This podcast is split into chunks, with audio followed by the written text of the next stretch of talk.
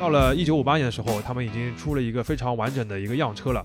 本田宗一郎就把藤泽叫到工厂里边说：“你看看这个车怎么样？”然后藤泽当时就说：“哎呀，这个车真不错，可以卖到三万台。”旁边这个本田的助手叫森泰助，他就说：“您刚说的三万台是指一年三万台吗？”藤泽说：“开什么玩笑，是说每个月三万台。”当时全日本每个月的两轮摩托车的销量也只有两万台。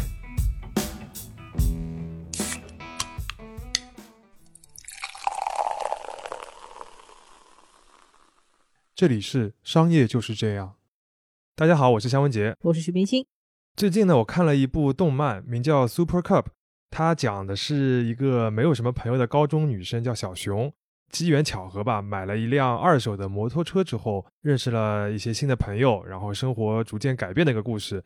整个作品没有什么跌宕的剧情啊，就是一个典型的日式青春日常故事。剧中女主人公买的这辆摩托车呢，在现实中是真实存在的，就是本田公司生产的 Super Cup，也就是这个动漫的标题。Cup 呢，翻译成中文就是幼年的猛兽，比如说小熊啊、小狼啊、小老虎之类的猛兽。对，所以这辆车的中译名呢，就叫本田小狼，也有叫本田幼兽的。我们为了方便的话，在这期里面就简称小狼了。然后我就稍微查了一下这辆摩托车，就发觉不得了。它虽然在中国没有正式销售过，但在全球其他市场是鼎鼎大名。它有一个响当当的记录，就是史上最畅销的机动车。这样的嘛，你讲到机动车，第一个反应都是那种四轮轿车，基本上忘了说两轮的摩托车其实也算机动车。对啊，我们熟悉的历史上的那些畅销车都是四轮的嘛，比如说福特的 T 型车，它一共是卖了一千六百五十万辆；像大众的甲壳虫呢，卖了两千多万辆。还有丰田的卡罗拉卖了超过五千万辆，其实都非常厉害了。但是本田小狼在二零一七年的时候就达成了累计销量一亿辆的记录哦，一亿辆哦。对，什么概念啊？就是你每年卖这辆车卖一百万辆，一百万辆已经在任何市场都算是很畅销的车了，你都要卖一百年才能卖到这个数字。而本田小狼是一九五八年推出的，等于他花了六十年就实现了这个看似不可能的目标。所以，我们今天来讲的就是本田小狼这辆车的故事了，不是你说的那个动漫故事了。对对对，这辆车的发明者呢，就是大名鼎鼎的本田宗一郎，他是本田公司的创始人，也也是汽车和摩托车业的一个伟人了。但是我仔细看了看资料之后，就发现小狼的故事里边还有另外一位主人公，他的名气没有那么响，但是重要性一点也不亚于本田宗一郎，也就是他的搭档，本田公司的联合创始人叫藤泽武夫。所以，我们今天就来看一下这两个好基友的故事。肖老师前面提到了本田小狼这个车型呢，是一九五八年上市的。那么，先跟大家介绍一下当时的本田公司是个什么情况吧。好的呀，当时的本田呢，成立了十年，算是一家刚刚度过危机、正在逐渐走上正轨的创业公司。这个还蛮跌宕起伏的，听起来。对，这个就要说到本田创业之初的故事啊。就这个创始人本田宗一郎呢，按照现在的说法，就是一个技术宅加连续创业者。一九零六年出生的他呢，只有小学文凭，但是他从小就对机械很感兴趣。十几岁的时候呢，就到一家汽车维修厂里边打工，很快就展现出了这个技术方面的天赋。他就凭借一手高超的维修功夫啊，就自己开了一家维修店。后来从这个维修店出发，就创办了一家自己的工厂，叫东海基金。他生产一些发动机使用的零部件，还供给丰田公司。到了战后呢，本田就把自己的这家公司卖给了丰田，价格是五十万日元，换算到现在的话，也有差不多一亿日元了，相当于五百多万人民币。啊，这个创业第一次创业非常成功啊！第一次创业就卖了一亿日元。对的，肯定算是成功的创业了。但是呢，他就比较喜欢折腾嘛，他就想再次的创业，做一些更有意思的东西，或者说是做自己独有品牌的产品。他就在一九四八年的时候创办了本田公司，当中折腾过好多的这个选项啊，产品的选项，比如说纺织机什么的。后来呢，他找到一个自己很感兴趣的，就是自行车的辅助发动机。大家都知道自行车是一个人力驱动的装置呀，怎么还扯上发动机了嘞？其实很简单啊，就是在自行车上面装了一个那种小型的发动机，再挂了一个油桶。平时呢，在平地上面你还可以人力的骑车，但是呢，日本不是有很多上下坡嘛？所以说，在上坡的时候，你就可以用这个发动机来帮助你骑车。嗯，这就相当于一种最简化版本的摩托车了。完全正确。就在那部动漫《Super Cup》里边，主人公小熊就是因为上学路上有一段爬坡，然后他身材比较矮小，骑车很吃力，才想到去买摩托车的。那这类这个自行车辅助的发动机呢，正好是切中了当时人们的一个需求，所以卖的还不错。那本田就感觉有了信心，他就定了一个目标，要做日本第一乃至全球第一的摩托车厂。啊，这个雄心一下子就起来了吗？对的，而且这个东西真的，就这个目标他一直挂在嘴边啊。就是如果你去看本田宗一郎的传记，就会发现他一直在念叨第一第一的事情。哎，这个梦想还是要有的。而且当时的日本确实也处在一个经济腾飞的前期啊。他们也很想让世界感受一下来自远东的神秘力量。前段时间过世的傅高义先生，我记得他有一本一九七九年出版的著作，当时就叫《日本第一》。没错。然后说回本田啊，本田这人有一些缺点，就是他性子比较急，而且呢只懂产品，只关心产品，对于公司的经营啊、销售这些重要的事情呢都懒得管。有一个经典的段子，就是后来本田已经很成功了，成为了一个大公司了，本田宗一郎就去参加一个很高级别的颁奖仪式，来领一个奖章。照道理是要穿燕尾服这种正装的，大家都知道，日本人对于正装的讲究是要比欧洲人还要多的。就是呀，但是这个本田宗一郎他就不愿意，他说我是工程师，工程师的正装就是工装，所以他就准备穿着这种连体的工装就要出席这个颁奖仪式了。就周围的员工一顿好劝，他总算才穿上了员工借给他的燕尾服，因为他自己没有这身燕尾服。好吧，他果然是一个天生的技术宅啊。然后就是这位技术宅，他在一九四九年的时候就遇到了一个人，就是我们开头提到的藤泽武夫。出现了藤泽武夫，这个人又是什么背景呢？藤泽跟本田的背景就挺不一样的，他是东京长大的，然后家里原本条件挺不错的，上的学校也很好，但是呢，因为这个东京的大地震之后，家道就有些中落，但是他还是保留了一些自己就是家庭培养的一些习惯。比如说，他喜欢穿有格调的西装和和服，然后兴趣爱好呢是喜欢听交响乐，还有歌舞伎。虽然这个人比较内向啊，但是其实蛮会说服人的。然后做一些那个销售啊、推销的工作。也挺擅长，做得很好，挺有经商头脑的。嗯，这可以说是一个跟技术宅完全相反的类型。这种人就很适合让本田拉他来合伙做生意。没错，就这两个人搭档啊，就是字面意义上的一拍即合，因为他们是经人介绍认识的嘛。然后第一次见面，两个人就决定要合伙了。当时两个人的一段对话还很经典啊，就本田说：“钱的事情就交给你了，但是做什么产品，请不要干涉我，因为我们做的是交通工具，所以要技术人员说了算。”然后藤泽就回答说：“没问题，但是只有一条，希望你不要短视。”然后本田就回答说：“当然，我们两个人都不要短视，拜托了。”就这么几句话，然后藤泽就注资了本田公司，成为了大股东。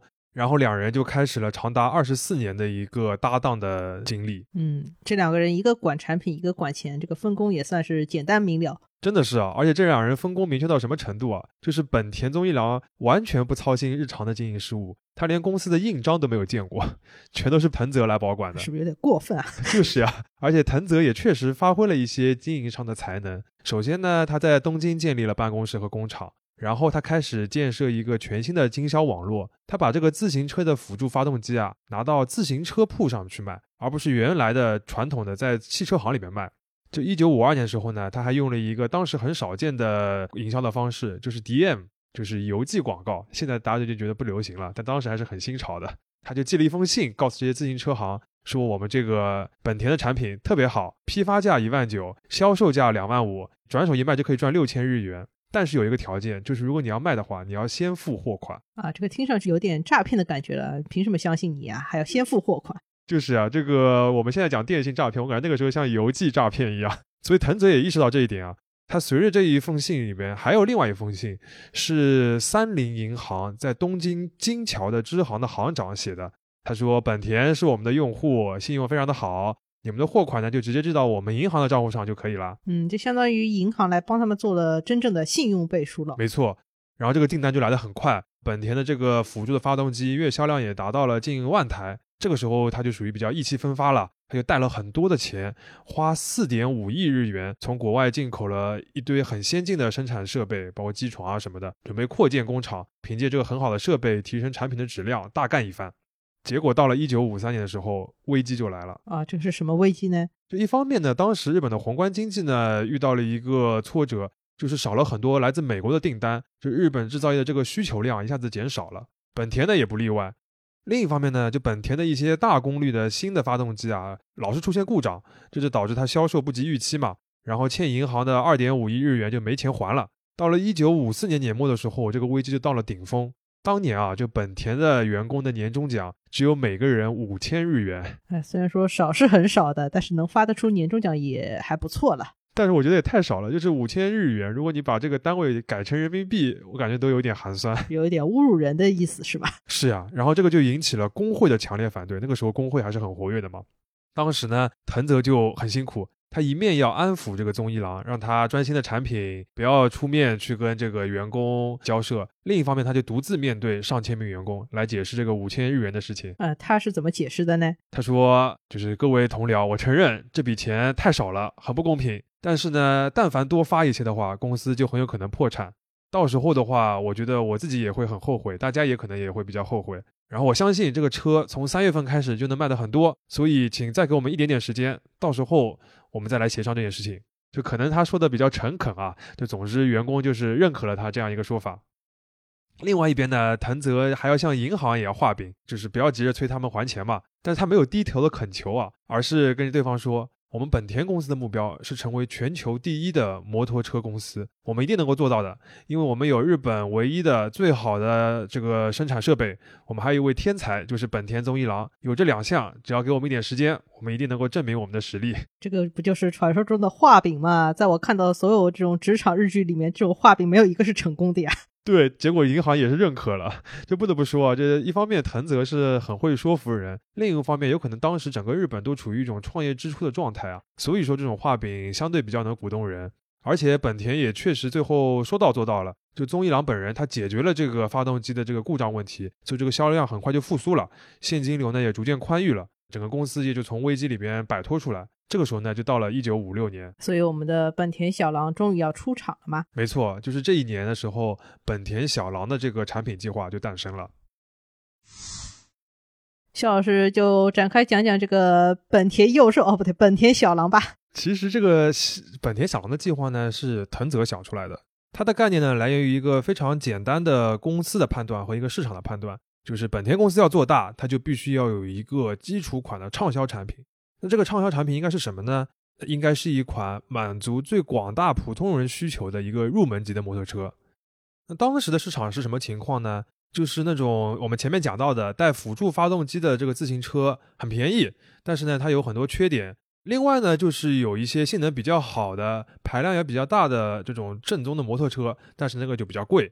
等于说，藤泽想做一个就是取两类产品优点的一个东西，新的东西。它的价格呢，可能是跟那种低端的辅助发动机的自行车接近，但是它性能呢，又是所谓摩托车的性能。没错，所以呢，他就跟本田宗一郎说了，我们能不能造一个只有五十 CC 的排量的一个小摩托车，大家都能开的，然后价格呢在五万日元左右，换算成现在的购买力的话，大概是一万人民币。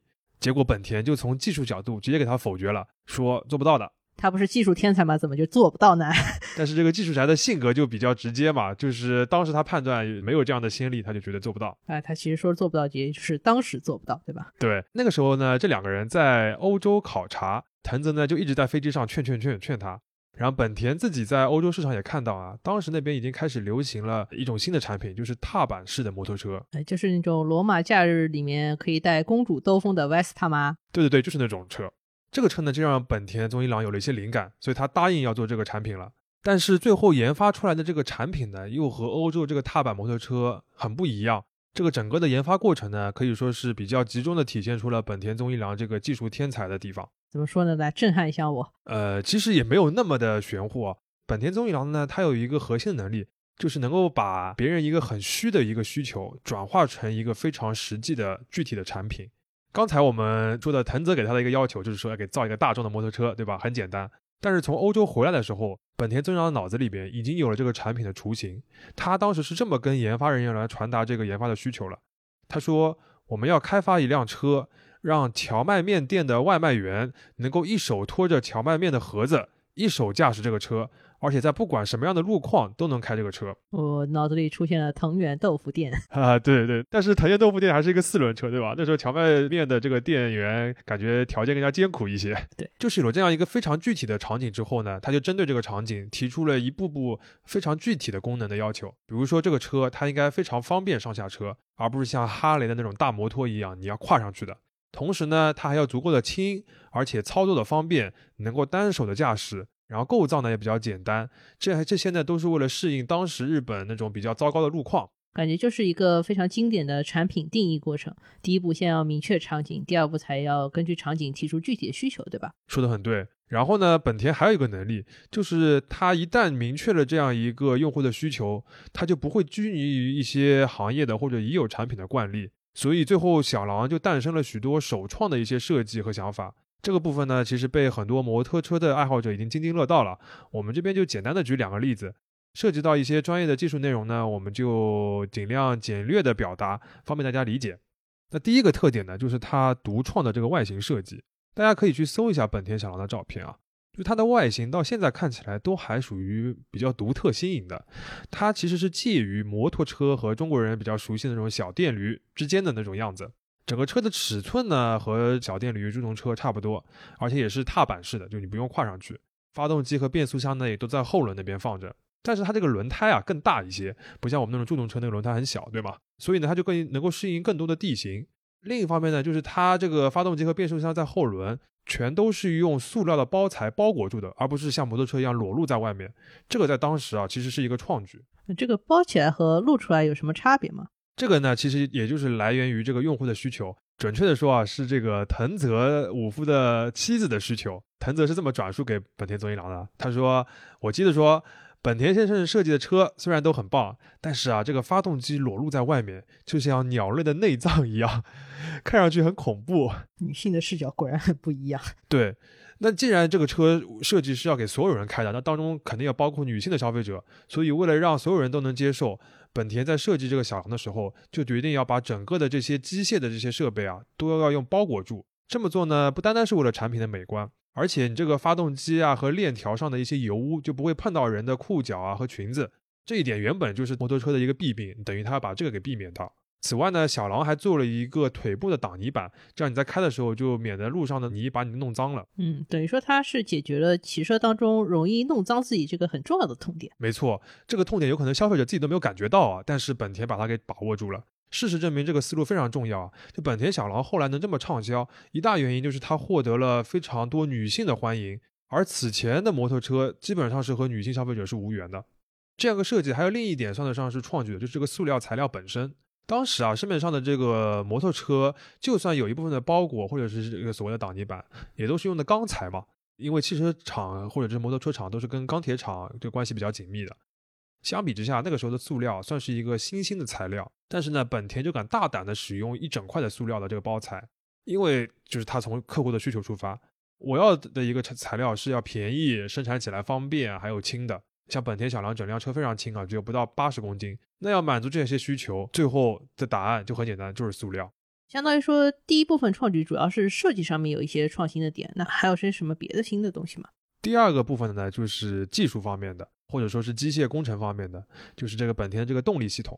就本田小狼，我们前面提到了，它用的那个发动机的排量的这个规格非常的小，只有五十 CC。但是呢，这个五 CC 的发动机，它就采用了一个所谓四冲程的设计，而非传统的摩托车采用的这个二冲程的这样一个发动机。出现了听不懂的汽车行业专有名词。确实啊，这个很难一下子解释清楚。大家如果去那些视频网站上搜的话，其实都有非常直观的那个描述啊。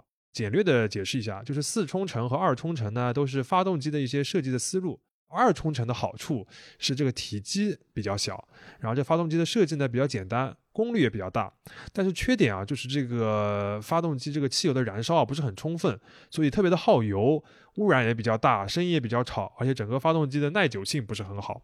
相对而言呢，这四冲程的缺点呢就是设计很复杂，然后呢体积一般不太能做的特别小。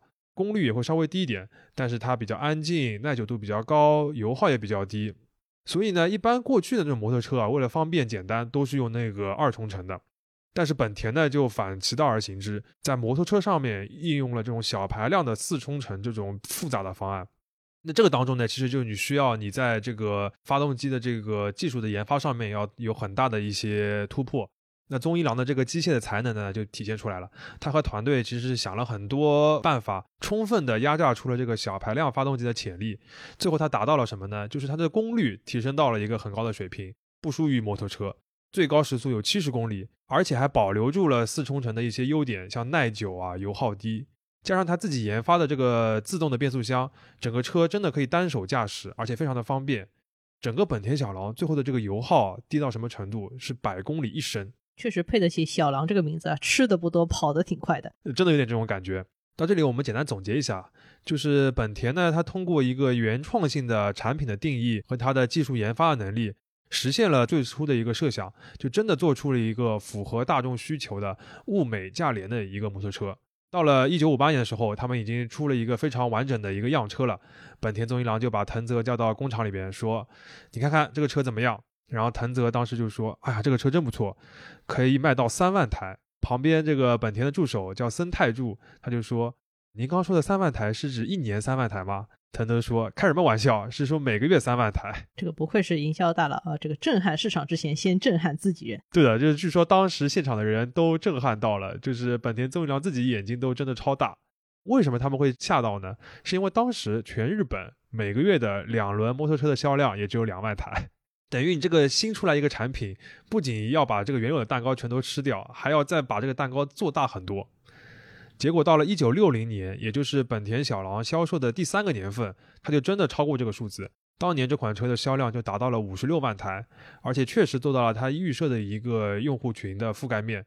不仅有什么荞麦面店的小哥啊，还有警察啊、送报纸的人啊、农村里的老人啊、农民、家庭主妇都去买这个车。还有就是我们刚刚开头提到的，像漫画中小熊这样的高中生也会去买这个车。真的是全年龄层和全阶段的制霸了。没错，就我们刚才讲到的那个三万台的那个段子呢，已经成为行业里面的一个佳话了。但其实啊，藤泽说三万台这个数字的背后，其实是有一个很明确的商业的考量的。这个呢，我看到很多资料都提的不多，就是规模效应这个事情。开头的时候我们不是提到嘛，就是藤泽给这个产品定义的时候，就是说大概要卖个五万日元左右。本田在研发的时候呢，也是朝这个目标的。但是呢，这个技术宅总会对产品啊，这个质量、可靠性要求比较高。做着做着之后呢，整车的这个成本还是比预想的要高了一些的。如果按照之前产品的一个惯例，就是每辆摩托车每个月卖几千辆的这个预估的话，五万五千日元这个定价是要亏的。但是如果你的销售规模能够提到月销三万台这个水平，那么整个的这个供应链的这零部件的采购成本就能降低，就能够赚钱。我自己听下来感觉啊，本田小狼这个车的成功是本田宗一郎和藤泽五夫互相配合的一个结晶。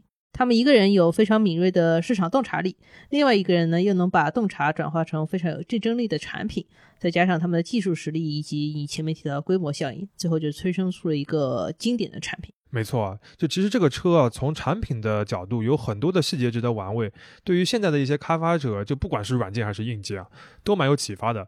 时间关系，我们就不展开了。大家可以通过 show notes 自己去研究一下一些细节。最后还是回到商业这个话题上啊。虽然本田小狼本身是一辆非常出色的车，但是仅靠产品本身肯定没有办法做到如此的畅销和长销，也做不到你前面说的一亿这个规模吧？没错，就岳老师对于这个数字的概念还是比较敏感的。那这个当中呢，除了前面提到的一个薄利多销这个点，藤泽还有另外一个非常关键的战略，就是要把小狼卖到全球。一九五九年的时候，本田就开始开拓美国市场了。哦，这个也太早了吧！一九五八年这个车在日本才刚刚开始卖，第二年就卖到美国去了。没错，而且选择美国本身也是个非常冒险的选择。哎，怎么说？因为当时啊，日本的出口的主要目的地都是东南亚，那其实到现在也是嘛。这些日本的企业在东南亚还是有比较大的一个存在的。而且东南亚的这些道路的状况和生活的习惯和日本比较类似，所以在摩托车这个产品上面，它的需求也会比较大。另一方面，在美国呢。离日本又远，对吧？这个语言又不通，而且当时的美国社会是很不待见摩托车的。美国不是有像哈雷这么著名的摩托车企业吗？为什么还不待见摩托车呢？就是这个点，因为美国人当时社会上对于摩托车的形象就是哈雷这种车，而开这种车的是什么人呢？就是所谓的这种飞车党，对吧？暴走族，就是马龙白兰度电影里面演的那种形象，呃，开着这个摩托车轰隆隆的，然后打架斗殴什么的，属于是叛逆一代的那种玩具。所以那个时候，每年美国也就卖个几万台的摩托车。就美国号称车轮上的国家，但是这个车轮的话，基本上都没有两轮车，都是四轮。没错，但是本田和藤泽呢，就决定要改变这种现状，他们就一致决定要首先来开拓美国市场。有两个理由啊，一个是美国这个市场的全球影响力，你在这个市场能够畅销的话，就能畅销全球。另一个点的话，就是他们觉得美国的这个家庭摩托车的市场有很大的潜力，之前其实是没有好的产品来激发出来，而小狼是能够做到这一点。嗯，也就是说，本田不光是想把日本本土的这个市场的蛋糕做大，还准备把美国的这个像纸杯蛋糕一样的哈雷给扔掉，然后再去做一块新的美国的蛋糕，对吧？没错啊，就当时本田就搞了一句很经典的广告语，叫 “You meet the nicest people on Honda”，就是你在本田上遇到最 nice 的人。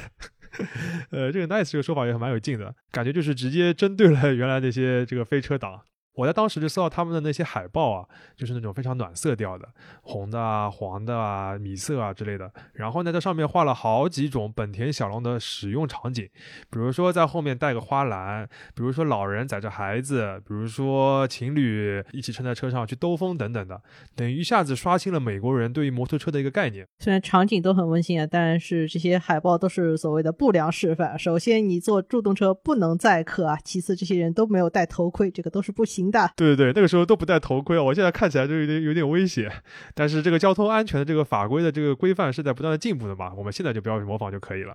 就话说回来啊，就除了广告营销以外，藤泽还非常罕见的决定在当时就建立一个美国本土的团队和一个美国本土自有的销售网络，而不是把我自己的产品交给商社就或者是经销商这样的一些中间商。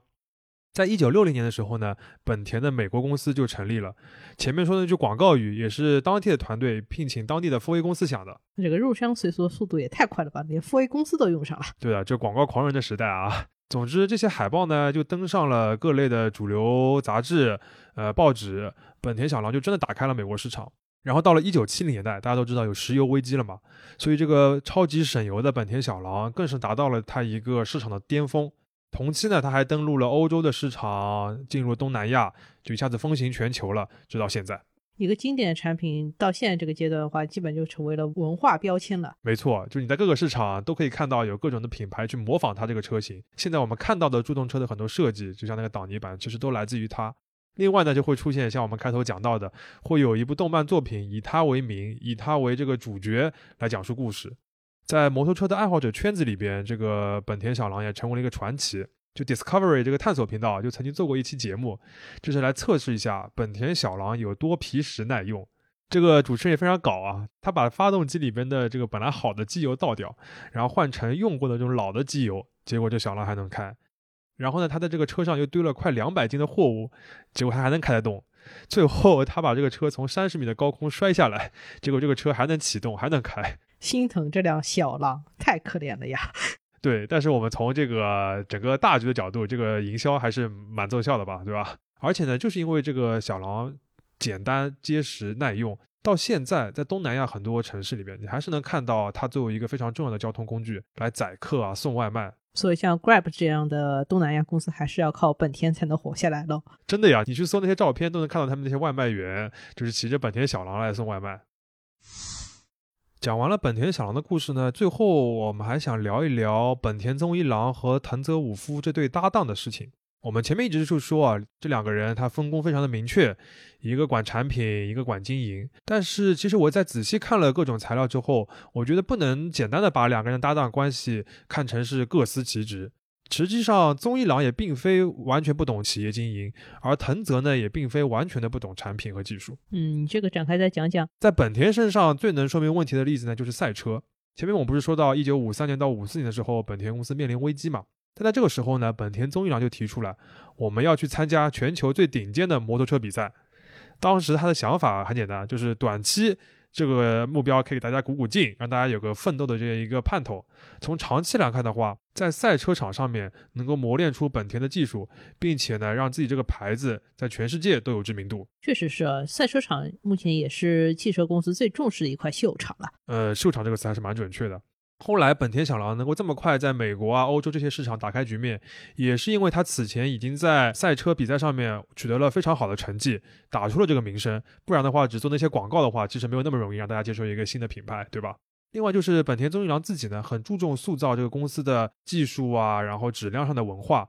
他特别的强调工厂的整洁和着装的整洁，整个工厂要用白色系的墙砖，员工都要穿干净的工作服，他要把厕所啊从旱厕改成为冲水式。目的就是要把生产线的这个工人变成一个比较体面的工作，这就是一个由表及里的改造了。关于这个本田宗一郎对于质量的这个重视啊，还有一个很有名的点，就是他的手下都叫他欧亚基桑，这个中文就是老爹、老爷子这种感觉。这个我上次听到这个称呼还是《灌篮高手》里面樱木花道这么叫安西教练。对的，对的，就是这个说法。这个称呼呢，一方面有点这种亲切的感觉，但是另一方面呢，就是手下的员工来说，他这个本田宗一郎啊，管理非常严苛。呃，据说他手下那些工程师，如果出现了一些纰漏的话，本田宗一郎是要动手打人的。啊，literally 真的打人吗？对，就据说初期的这些工程师的元老都被他照头打过，痛击我的同事。对，就放在现在，肯定是要被拍成视频传到网上，被大家骂了。然后本田自己还解释过这个事情。他说，同事经常对外人说，呃，老爹是因为跟年轻人比较亲近，所以说才会比较随便打一打啊什么的。但是我要声明，不是的，我打人的时候是真的很恨这些人，因为我们坐的是机动车，关乎人命，所以把工作当儿戏的人，我绝不原谅。想知道本田这个公司上班配不配头盔？呃，他们不配头盔。看那些照片的话，他们都会戴一个就是写着 Honda 的一个这种鸭舌帽，这个是成为他们一个比较标志性的衣服。反正他是说这个话的话，其实也就是为了要呃对内对外的去宣传本田的这样一个对质量和安全的重视嘛。那这个呢，其实就可以跟本田小狼的这个长销联系在一起，因为你这个车卖这么久，肯定靠的不只是一九五八年开发的这一代产品，而是后面每段时间都要不停的这个改进迭代的。比如说我们前面讲到那个油耗，百公里一升已经非常夸张了，是吧？但到后面它其实可以做到百公里零点八升，甚至更低，同时还把那个马力做得更强了。那等于就是一步一步的在细节上改进，得到一个效果。这个呢，就是要靠整个公司的文化，把这个注重技术研发和制造的传统延续下去。像本田到现在这个公司的名字，其实还叫本田技研嘛，技术研发。那这个就是一些后话了。你前面不是还提到说，像藤泽武夫这个人的话，也不是说完全不懂产品吗？这个怎么讲？对的，就其实藤泽自己也会对本田的产品设计提出一些修改的建议，但是呢，他会很注重方式方法，他不会说，呃，宗一郎啊，你要怎么怎么改。他会站在客户的角度来哄着本田，比如他会说，呃，这里如果再稍微改一改的话，肯定会更受到用户的欢迎。这点改对于本田来说根本就不算什么，我都能想象到顾客买到这个新的车之后的笑容了。这个彩虹屁吹得非常好。对，但是因为他说的这些建议往往真的有道理，就比如说他妻子那个就是关于这个发动机包裹的这个问题嘛，所以本田也会听。包括我们前面讲到小狼的这个设计理念，也是他在引导着本田往那个方向去。我看到一个说法就是，一九五六年他们两个人的这个欧洲考察之旅啊，藤泽的一大目的就是通过欧洲市场已经流行这个脚踏的这个摩托车，来引导本田宗一郎来接受小狼的这个开发企划。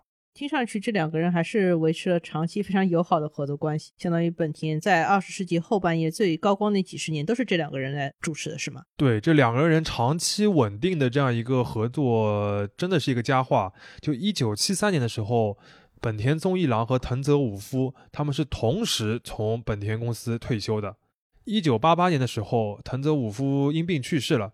过了一年，一九八九年的时候，本田宗一郎呢，他是成为第一位进入美国汽车名人堂的一个日本人。他在美国领完奖之后，回到日本，第一件事情就是从机场开到藤泽的家，把那个奖牌挂到藤泽的牌位上，说：“这个奖牌不是我一个人的，是我们两个人的。”这期本田小狼的故事总结一下，一方面感觉出了一种时势造英雄的意味啊，另外一方面其实也说明了好的商业伙伴确实会互相成就。最终创造出一些伟大的产品和伟大的公司。我们觉得现在市场上面的爆款很多，当然昙花一现的爆款也很多啊。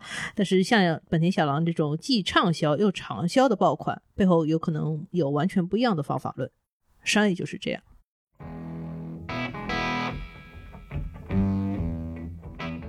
感谢收听这一期的商业就是这样。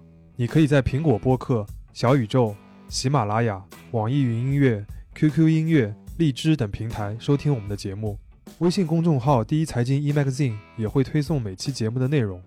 如果喜欢我们，欢迎你在苹果播客给我们五星好评，并期待你在各个平台与我们交流。尤其欢迎分享你感兴趣的话题。下期见。